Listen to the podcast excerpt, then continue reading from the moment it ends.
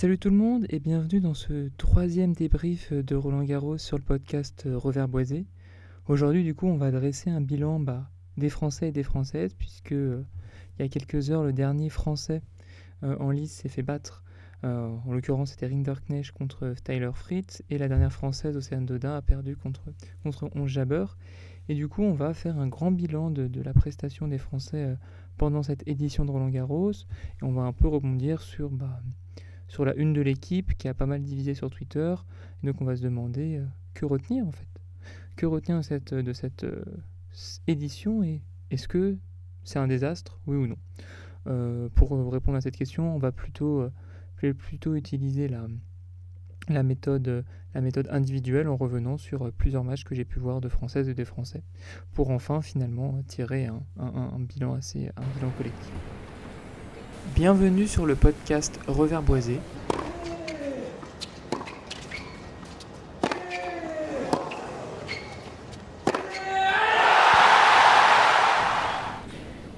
Une émission sur l'actualité tennistique destinée aux non classés et au numéro 1 mondial s'il passe par là.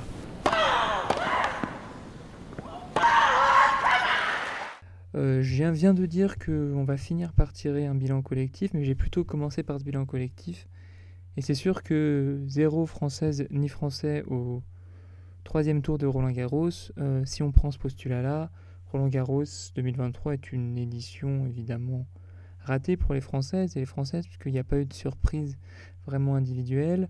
Euh, la favorite, celle sur laquelle on a peut-être le plus de change, même si, même, si bah, je parle de Caroline Garcia là, même si elle n'était pas en forme, pas du tout en forme même pendant ce début de saison, euh, quand même, ça reste notre favorite et elle aurait pu faire mieux qu'un troisième tour, je pense, au vu de la, joueuse contre qui elle a perdu.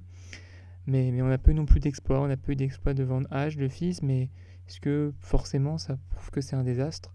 Euh, C'est plutôt ça que je vais essayer de remettre en perspective et pour moi il y a quand même des très bonnes choses à tirer côté français de ce Roland Garros. Et c'est ce dont on va voir, même si aussi il y a des mauvaises choses à tirer évidemment de, de, de, de ce Roland Garros. Donc on va commencer par, euh, par parler un peu des hommes et de parler bah, de tous les Français qui ont été, qui ont été sur, sur le tableau. Je vais aller plus vite pour certains parce que j'ai pas vraiment vu euh, la totalité des matchs. Mais déjà, on va commencer par Paul Rodionov. Euh, déjà, Pouille, c'est vraiment un Roland Garros 100% réussi. Je pense pour lui, euh, sortir des qualifs.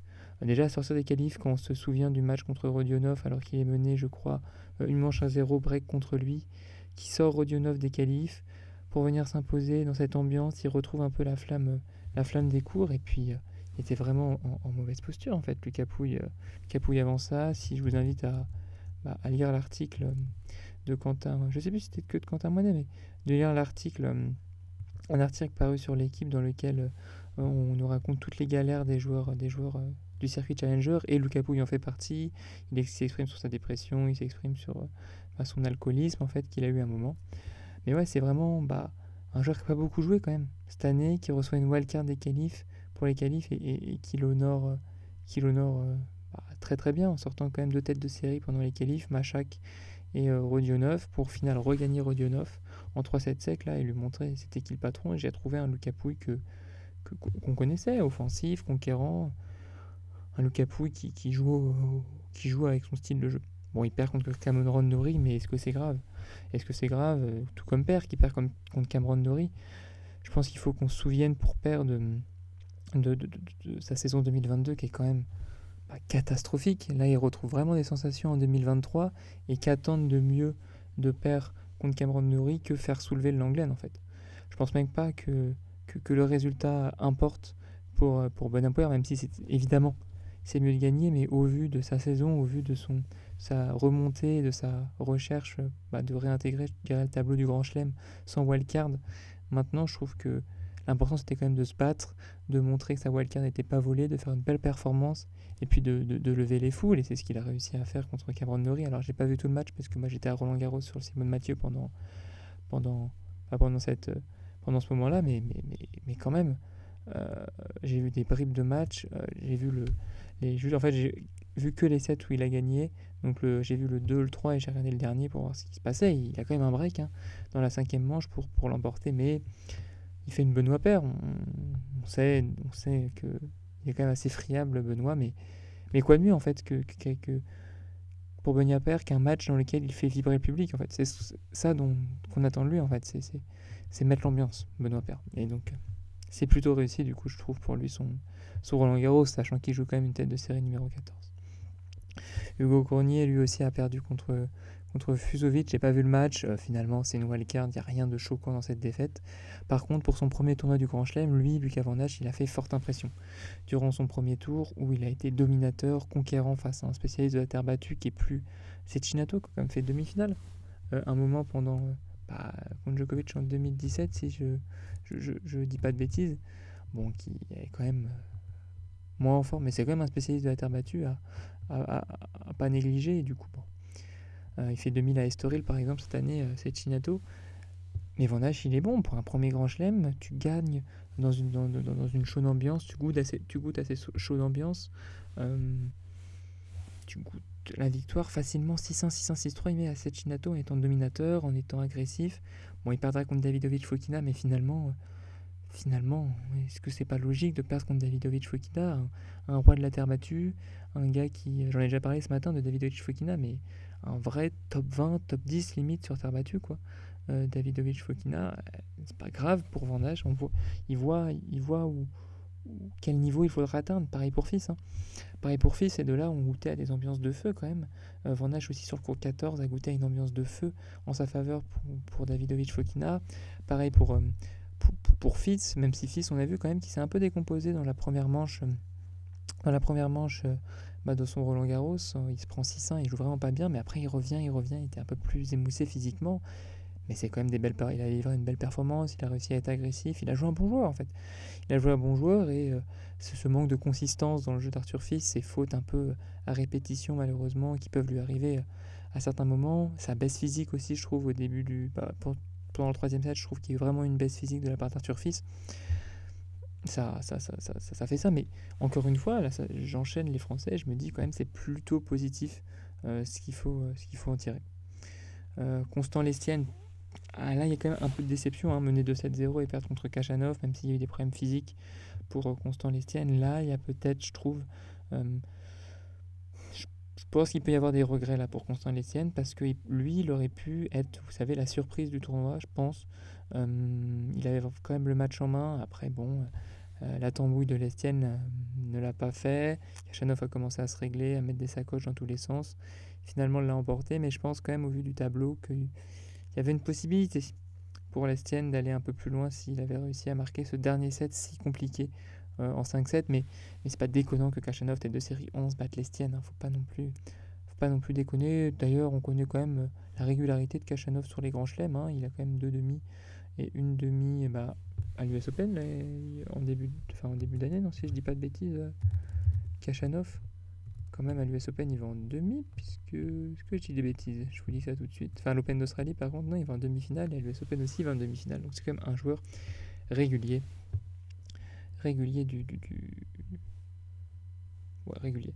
Pareil pour euh, Hugo Humbert aussi, peut-être petite déception quand même pour Hugo Humbert de se, faire, de se faire battre aussi sèchement par, euh, par, par, par euh, Sonego au, premier, au deuxième tour. Au premier tour, il avait battu Manarino. Bon, Manarino, certains battu, on connaît, on connaît la chanson. Mais Hugo Humbert qui perd contre Sonego sans éprouver de résistance dans un match vraiment pas beau. J'ai pu le voir, c'était vraiment pas très joli ce qu'a fait Hugo Humbert. Peut-être une déception quand même de ne pas réussir à avoir accroché Sonego, qui est quand même un bon joueur de terre battue, on va pas se mentir. Mais bon, un bon joueur, c'est. Je dirais que Sonego préfère peut-être le dur à la terre battue, mais, euh, mais, quand même, c'est un joueur qui se déplace bien sur terre battue et qu'il avait déjà battu. J'aurais préféré un peu plus de résistance quand même pour Hugo Humbert, mais bon, c'est peut-être une petite déception avec, euh, avec l'Estienne. Enfin, l'Estienne, c'est plus au vu de la physionomie du match. Là, c'est plus sur le match où je trouve que c'est peut-être la petite déception française. Après, on peut pas non plus enlever à Hugo Humbert toute l'excellente saison sur terre qu'il fait, euh, qui, fait cette année. Euh, Moutet qui s'en sort face à Caso au premier tour et qui va jouer à Roublev. Bon, ça, ça a été dit euh, si vous avez écouté son filet ce matin, mais, mais, mais c'est vrai ce que disait Marie, Marie que grosso modo, Moutet, il faut pas oublier qu'il a décidé, de, à cause de sa blessure au poignet, de, de pour un revers à une main. Et du coup, bon, pour un gars qui joue depuis 5 mois avec un revers à une c'est avec un revers une c'est quand même pas, pas déconnant de prendre un set à André Roublev. Hein. Quand même pas déconnant de prendre un set à André Roublev. Et je, je crois qu'il a mis l'ambiance en plus sur le cours Simon Mathieu. Je n'ai pas vu voir ce match, mais du coup c'est pas mal. Pareil pour mon fils Baez. Mon fils Baez, que rêver de mieux pour un mon fils qui n'est pas du tout en forme que livrer une prestation comme ça? C'est comme pour père. Pour moi, le tournoi de mon fils, il est réussi. Il est réussi. Il, fait un match de titan, un match à la Gaël mon fils qui a très peu de sens, qui, qui, est très irrégulier. On a envie à la fois de frapper Gaël mon fils et puis à la fois de le serrer fort dans nos bras. Ouais, c'est ça qu'on veut, c'est ça qu'on attend de Gaël fils maintenant. C'est plus qu'il aille gagner des grands chelems, hein. c'est qu'il nous fasse vibrer comme ça, comme il a réussi à le faire. Et, tant mieux pour lui, malheureusement, et c'est toujours comme ça avec mon fils. Quand quelque chose de bien se, se, se, se passe, bah, malheureusement, euh, malheureusement, quelque chose d'un peu, d'un peu triste se passe ensuite, et c'est ce qui s'est passé parce que bah, il a dû déclarer forfait contre, contre Rune. Euh, Mpechi euh, donc le jeune qui est de la même génération que fils, et, et, euh, Van son premier grand chelem, euh, il perd en 5-7 contre un qualifié. Bon, j'ai pas pu voir le match, mais c'est de l'expérience aussi. Et c'est normal que ce, c'est de l'expérience. C'est évidemment à prendre. Et il y a évidemment euh, rien à jeter, rien à jeter là-dedans. Et c'est pas catastrophique non plus que ce jeune joueur, euh, que ce jeune joueur perde. Rinderknecht, c'est le moment un peu de parler de Rinderknecht et peut-être ce qui s'est passé avec Fritz. Euh, bah, Rinderknecht, il, bah, Gasquet c'est bien, il bat contre Fritz c'est logique, même si je trouve que tactiquement il y a quand même eu euh, des problèmes tactiques de la part de Rinderknecht, c'est que il a quand même très très mal retourné, il a réussi à briquer qu'une fois Rinderknecht sur les trois derniers sets, euh, Fritz sur les trois derniers sets, et il y a eu quand même un problème je trouve de, de, tactique dans le retour parce que il est retourné loin loin de sa ligne Rinderknecht pour essayer bah, de renvoyer justement la balle puisque il avait eu du mal au début en étant beaucoup plus proche de sa ligne de fond de cours mais le problème, c'est qu'après cette première balle renvoyée, au retour, il n'avançait pas dans le terrain et du coup, sur les services de Fritz, il ne faisait que subir. Or, Rinderknecht, c'est quand même pas quelqu'un qui adore subir, pas un grand contreur, c'est plutôt quelqu'un qui, qui aime les échanges courts, qui aime frapper dans la balle pour mettre euh, à mal son adversaire rapidement. Et du coup, je pense que ce petit déficit l'a empêché de, de, faire face à un Fritz qui a quand même pas mal servi, qui a joué dans une ambiance de folie. Et je voudrais peut-être faire un petit laïus par rapport à ça, et ça a été très bien dit par euh, beaucoup d'observateurs sur Twitter, mais bah, si vous n'avez pas suivi, Fritz il s'est fait huer pendant tout le match, et, enfin déstabilisé, hué, on a hué pendant sa première balle, on, a, on s'est félicité quand il ratait sa première balle, euh, il y a eu des, aussi des sifflements entre sa première et sa seconde balle. Moi ça ne me pose pas vraiment de problème qu'il y ait des grosses ambiances euh, chaudes comme ça. Par contre, quand on, je trouve que là où Suzanne Langlaine, enfin où le public, une certaine partie du public du Suzanne Langlaine a, fait une grosse erreur, c'est que euh, tu chambres quelqu'un, mais par contre il faut accepter d'être chambré aussi. Euh, et c'est les règles du jeu du chambrage, en fait, pour moi. Euh, Fritz s'est fait chambrer tout du long. Une fois qu'il a gagné, il décide de chambrer Suzanne Langlaine et c'est tout à fait dans son droit en fait. C'est tout à fait dans son droit et, et, et, ce n'est que du sport. Et, à partir du moment où, où, le match est fini, ouais, bon, bah, voilà, bravo, on t'a chambré, tu nous as rechambré, le match est fini, la a été faite et puis, tout va bien. Et puis le fait qu'il soit sifflé, conspué comme ça pendant son interview, c'est quand même pas folichon, folichon et je trouve que c'est comme les joueurs de foot, quand ils se font siffler sur un stade et qu'après ils marquent un but et qu'ils disent chute au public, ils ont le droit en fait. Ils se sont fait conspuer pendant tout, tout le match. Ils se sont fait conspuer pendant tout le match. Ils ont eux aussi le droit de, de, de, montrer au public euh, leur mécontentement et de chambrer le public. Ça reste que du sport. On, a le droit, ça fait partie du jeu. Moi, ça me dérange pas. Mais, mais donc, euh, le Suzanne anglais nous a le droit de siffler. Mais par contre, Fritz, s'il a envie de vous huer, euh, a envie, s'il a envie de vous, de vous chambrer aussi, il a le droit. Hein. Ça fait partie des deux camps. Je ne sais pas pourquoi le joueur n'aurait pas le droit de chambrer le public. Voilà. Euh, mais donc Rinderknecht a perdu contre Fritz et c'était assez logique finalement, finalement quand on y pense. Pareil pour Alexandre Müller contre Sinner. C'est pas Alexandre Müller Attendez que je dise pas de bêtises quand même. Alexandre Müller contre Sinner, c'est tout à fait, tout à fait logique. Logique aussi, gros match de Sinner hein, contre Altmaier en 5-7 aujourd'hui, match de la que j'ai pu regarder. Gros match, assez kiffant à regarder. Grégoire Barrère aussi, peut-être qui rate le coche. J'ai malheureusement pas pu voir le match. Mais contre Zuvori, c'est deux joueurs qui ont à peu près le même, le même style de jeu. Il perd en 5-7. Il rate quand même le coche. Bon, Hugo Gaston qui est dans une forme déplorable en ce moment. Euh, fait mal au cœur, Hugo Gaston, de le voir comme ça. Mais il fait un non-match contre Molkan. Hein. Il fait un non-match contre Molkan. Il n'a jamais l'échange en main. Il pas vu tout le match, mais les, bouts que j'ai vus, c'était quand même pas très beau de la part de Weston. Et pareil pour Quentin Lys, je pense qu'on peut quand même dire que ceux qui ratent le coche aujourd'hui, c'est quand même les Quentin Lys qui peut passer un tour en Grand Chelem, les Grégoire Barrère qui passe un tour en Grand Chelem, et puis j'en ai dit un autre, mais j'ai oublié complètement son nom.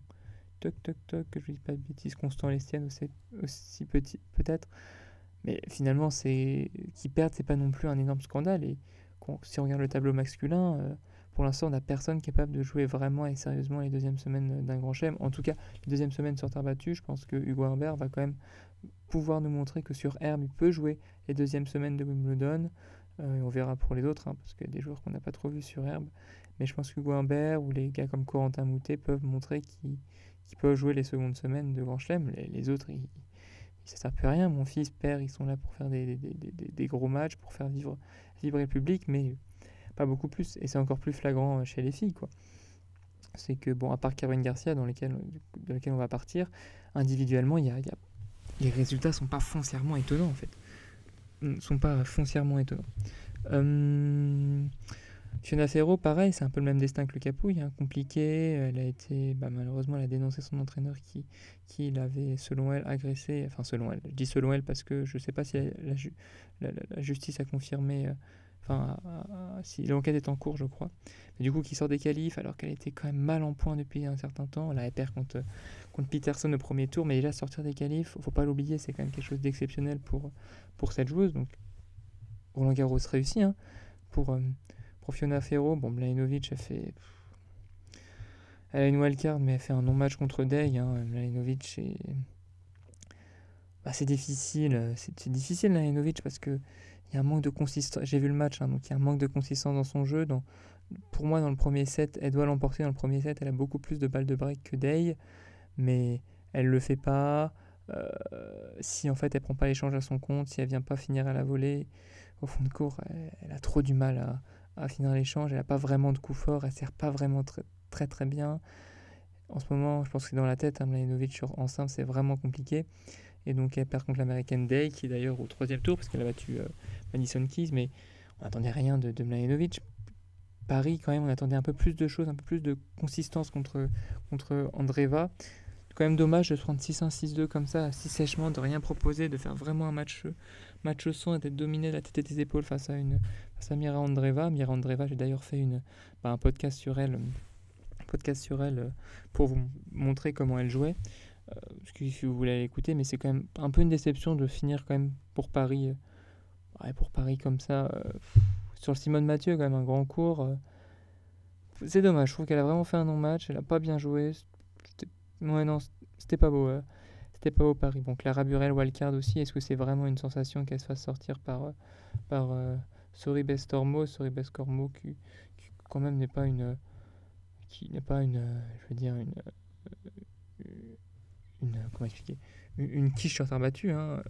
C'est quand même une joueuse espagnole, donc habituée de la surface. Elle joue contre une Clara Burel. Bon, père et père, hein, mais c'est pas, pas, c'est pas, non plus ultra déconnant hein, pour une joueuse qui est bah, Soribes. Euh, qui a gagné d'ailleurs un ITF, enfin qui a fait finale à un ITF euh, en début d'année, euh, enfin en début d'année, pardon, euh, sur terre battue cette année. Donc ouais, c'est pas, pas, une manchot de, de, de, de, la terre battue, donc c'est pas complètement déconnant que Clara Burel perde, et puis c'est pas sur elle que non plus on avait nos attentes. C'est plutôt sur une autre joueuse dont je crois qu'il est question, si je défile le tableau juste après. Tac, tac, tac, tac, tac. Ah non, on va parler d'Océane Dodin. Bon, Océane Dodin, passe un tour en Grand Chelem. Je sais pas, ça faisait combien de temps qu'Océane Dodin n'avait pas passé un tour en, Grand Chelem et n'avait pas, pas, pas intégré le, le tableau, euh, le tableau, oula, pardon, le tableau euh, final d'un Grand Chelem, mais c'est quand même plutôt, plutôt bon pour cette joueuse qui. Euh, assez l'année dernière, elle avait fait. Le, bon, elle, a fait que des, fait que des points, elle avait passé. Fait combien de temps qu'elle n'était pas, qu'elle pas allée au deuxième tour d'un tournoi du Grand Chelem? 2017. 2017 au de Dodin qu'elle n'a pas passé un premier tour. Donc bon, tournoi réussi hein, déjà. Euh, à partir de ce moment-là, euh, bon, elle, bat, la française Yannis Sijevic, pardon. Et bon, elle joue contre son jabber. On connaît le style de Océane Dodin. C'est je boum boum boum boum, ça passe tant mieux, ça passe pas tant pis. Hein, et bon, contre son jabber, c'est pas suffisant. Hein. Grosso modo, tout ce qu'on peut dire de, de, de ce match. Euh, Léolia Jean-Jean qui passe un tour quand même, wildcard, qui, qui honore sa wildcard dans un match contre Birel assez fou. Bon, c'est pas une...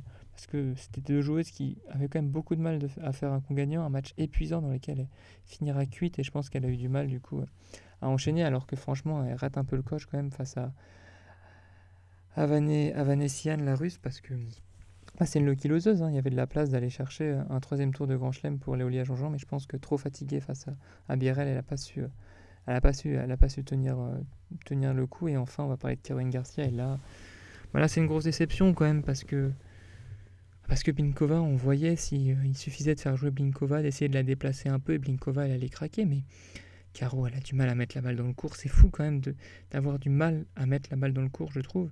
Et, du coup, bah, c'est assez décevant parce que même si elle se bat, hein, elle s'est battue, je trouve, pendant son match, Caroline Garcia, mentalement, elle était là, mais, mais, tactiquement, pardon, arrête d'envoyer des sacoches partout tout le temps. C'est juste de, de, déplacer Blinkova, quoi. C'est juste de la déplacer. Essaye. Ouais, essaye, quoi. On, voit qu'elle était, était quand même pas très à l'aise, pas très à l'aise bah, pour courir, pour couvrir son terrain. C'était pas une.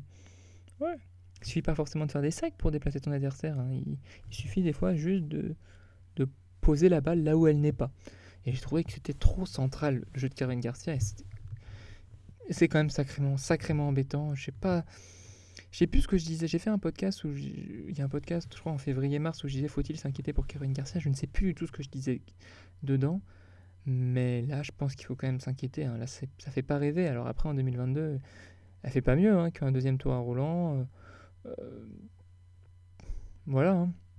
Elle fait quand même deux finales.